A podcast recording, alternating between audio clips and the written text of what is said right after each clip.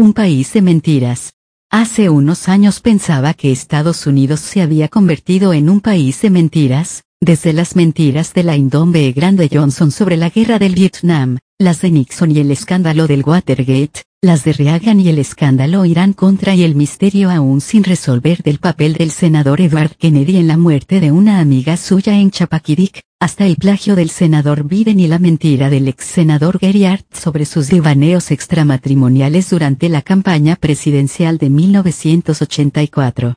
Y no es solo la política, la mentira también ha pasado a un primer plano en el mundo de los negocios, como en los escándalos de Wall Street y de las cajas de ahorros, y hasta ha invadido el mundo del deporte, como en el caso de la estrella del béisbol Peter Oz, que ocultó sus apuestas, o el del atleta olímpico Ben Johnson, que mintió sobre su dopaje. Luego, en mayo de 1990, me pasé cinco semanas dando clases y conferencias en Rusia. Ya había estado anteriormente en Rusia, en 1979, como profesor Fulbright, pero en esta ocasión me quedé asombrado al ver que la gente era mucho más franca. Ya no tenían miedo de hablar con un estadounidense ni de criticar a su propio gobierno. Ha venido usted al país más adecuado, me dijeron muchos. Este es un país de mentiras. 70 años de mentiras una y otra vez los rusos me decían que siempre habían sabido lo mucho que su gobierno les mentía pero en las cinco semanas que estuve allí pude ver su sorpresa al tener noticia de nuevas mentiras cuya existencia ni siquiera habían sospechado. Un ejemplo muy doloroso fue cuando se supo la verdad sobre el sufrimiento que padecieron los habitantes de Leningrado durante la Segunda Guerra Mundial. Muy poco después de que la Alemania nazi invadiera Rusia en 1941, las tropas nazis cercaron Leningrado, hoy San Petersburgo. El asedio duró 900 días, se dice que en Leningrado murieron un millón y medio de personas, la mayoría de ellas de inanición. Casi todos los adultos que conocí dijeron haber perdido algún familiar durante el asedio. Pero mientras me encontraba allí el gobierno anunció que las cifras de civiles que habían muerto durante el asedio se habían exagerado. El día de mayo en que todo el país conmemoraba la victoria sobre los nazis, el gobierno soviético dijo que el número de bajas durante la guerra había sido tan elevado porque no había habido oficiales suficientes para comandar las tropas soviéticas.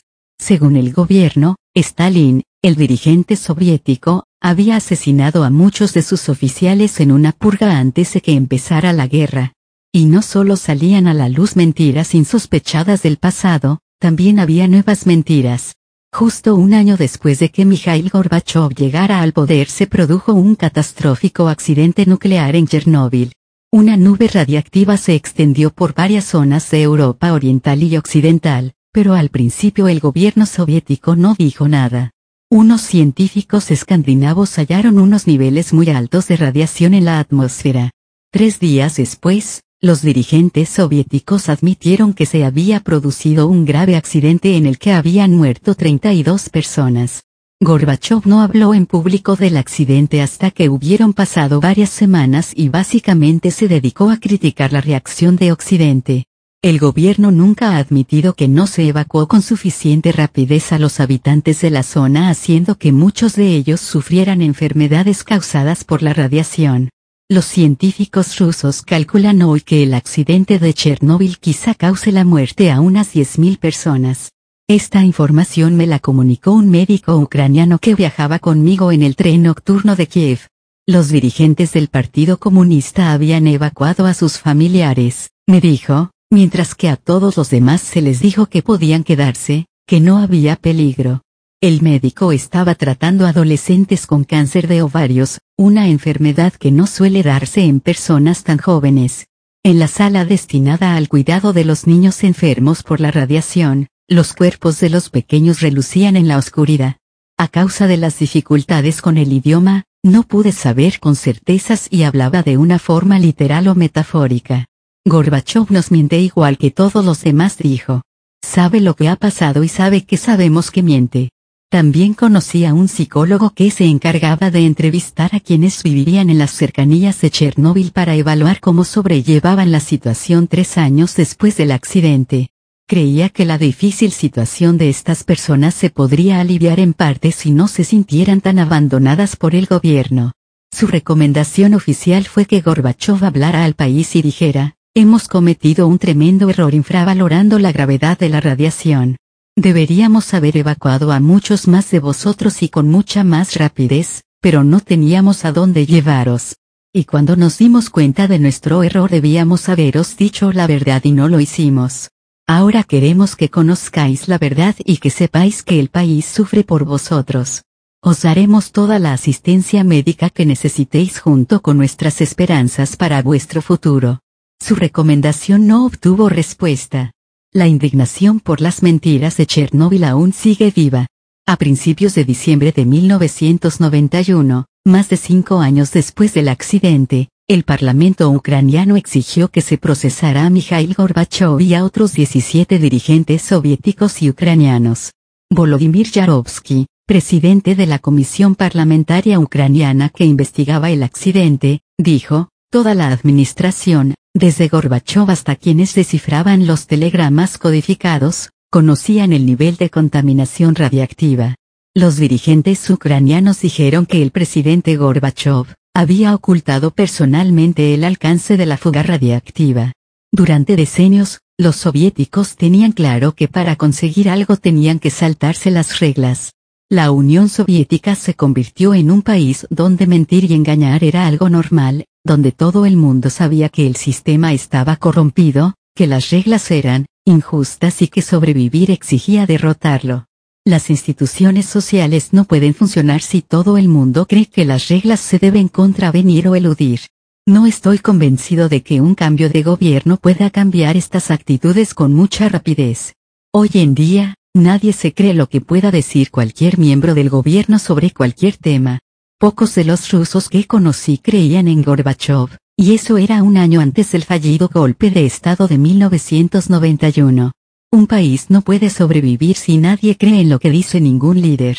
Puede que esto sea lo que hace que una población esté dispuesta, y hasta puede que deseosa, de ofrecer su lealtad a cualquier líder fuerte cuyas afirmaciones y acciones sean lo bastante audaces y enérgicas para devolverles la confianza.